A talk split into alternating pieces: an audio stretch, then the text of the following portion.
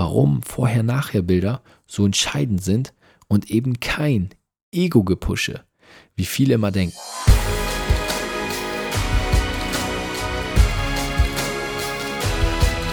Einen wunderschönen guten Abend und wunderschönen guten Tag, wo auch immer du gerade stehst im Tagesverlauf.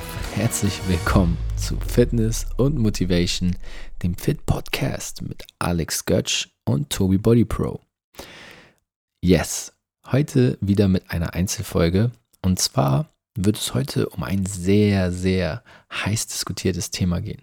Und das ist etwas, was du vielleicht auch schon mal in deinem Alltag beobachtet hast oder hinterfragt hast. Nämlich, warum machen eigentlich alle diese Vorher-Nachher-Bilder im Training, im Fitnesssport? Was hat das damit auf sich?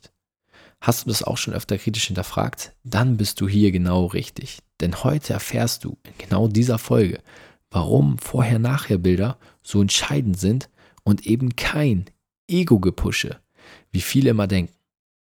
Folgende Story möchte ich dir dazu erzählen.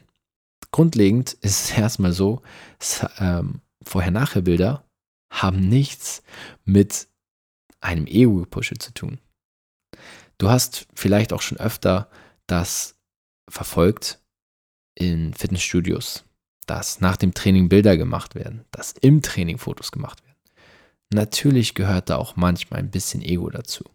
Aber gewisse Arten von Bildern sind ein super Weg, deinen Fortschritt zu dokumentieren.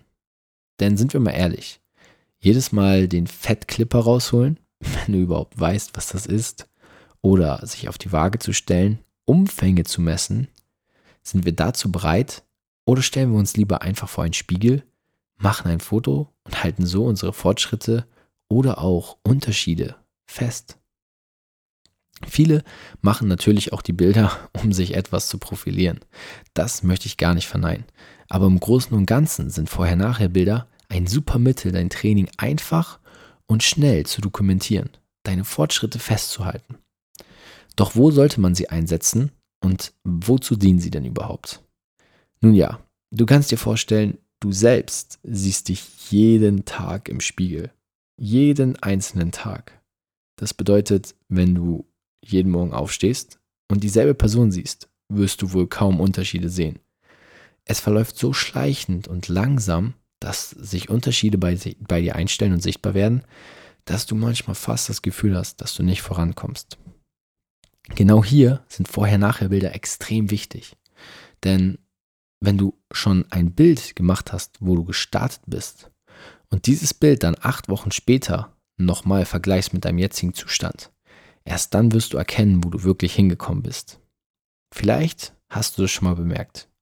Du hast einen Bekannten, Verwandten oder sehr guten Freund schon lange nicht mehr gesehen. Ja, genau dann ist es meistens der Punkt, wo diese Menschen zu dir sagen, Mensch, hast du abgenommen? Oder wow, was hast du für Muskeln aufgebaut? Wenn dir das schon mal passiert ist, ist das der beste Beweis, wie Vorher-Nachher-Bilder für dich selber wirken werden.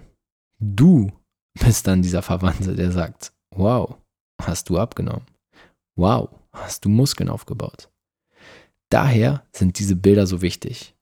Also, wenn du dich bisher nicht getraut hast, diese Bilder zu machen, dann denk doch einfach nur mal daran, was andere in dir sehen, die dich lange nicht gesehen haben.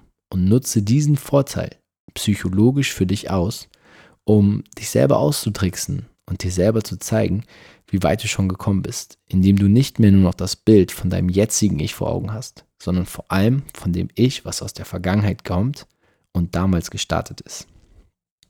Das ist der Grund, warum ich und viele Athleten Vorher-Nachher-Bilder nutzen, warum sie gezielten Einsatz finden sollten und du dir eigentlich keine Sorgen machen solltest, dass Ego-Gepusche ist. Außer du stellst dich natürlich freiwillig vor den Spiegel und post mit deinem dicken Bizeps oder einem schönen Po. Vorher-Nachher-Bilder, wie mache ich sie eigentlich richtig? Nun ja, in meinen Augen ist ein Vorher-Nachher-Bild perfekt, wenn du möglichst wenig bekleidet und am besten nur in Unterwäsche dich vor einem Spiegel platzierst. Besser ist es eigentlich noch, wenn jemand anderes von dir bei gut beleuchtetem Umfeld das Foto von dir macht. Du musst dabei nicht mal großartig posen oder anspannen. Im besten Fall stellst du dich einfach ganz neutral hin, gerade, von hinten und jeweils von der Seite und lässt insgesamt vier Fotos von dir machen. Diese vier Fotos sollten Ganzkörperaufnahmen sein. Das heißt, von wirklich Fuß bis Kopf alles drauf haben. Das wäre dann aber auch schon der perfekte Ansatz für ein Vorher-Nachher-Bild. Versuche nicht zu perfektionistisch zu sein. Und wenn du niemand hast, von dem du dich fotografieren lassen willst in Unterwäsche, ist ein Spiegel vollkommen okay. Wenn du nur den Oberkörper drauf bekommst, passt auch das völlig. Doch der Tipp, der wäre eigentlich relativ simpel, dass du ein Ganzkörperfoto von dir machst, wo auch die Beine zu sehen sind, dann der Rücken und Bauch und jeweils noch die Seite. So hast du einen allumfänglichen Überblick über deinen Körper und kannst einmal sehen, wo du stehst und wo du herkommst. Und wenn du dann acht Wochen später auf die anfänglich noch in deinen Augen vielleicht katastrophalen Bilder blickst, wirst du feststellen, wie weit du gekommen bist und wie katastrophal es eventuell wirklich war.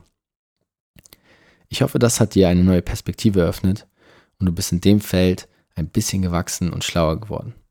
In dem Sinne wünsche ich dir jetzt viel Spaß beim Fotosknipsen, mach das Beste draus und nutz dieses Tool, um dich maximal zu motivieren für den nächsten Trainingserfolg und für den nächsten Schritt nach vorne. Das war's wieder mit der Donnerstagsausgabe von Fitness und Motivation, dem Fit Podcast mit Alex Götsch und Tobi Body Pro.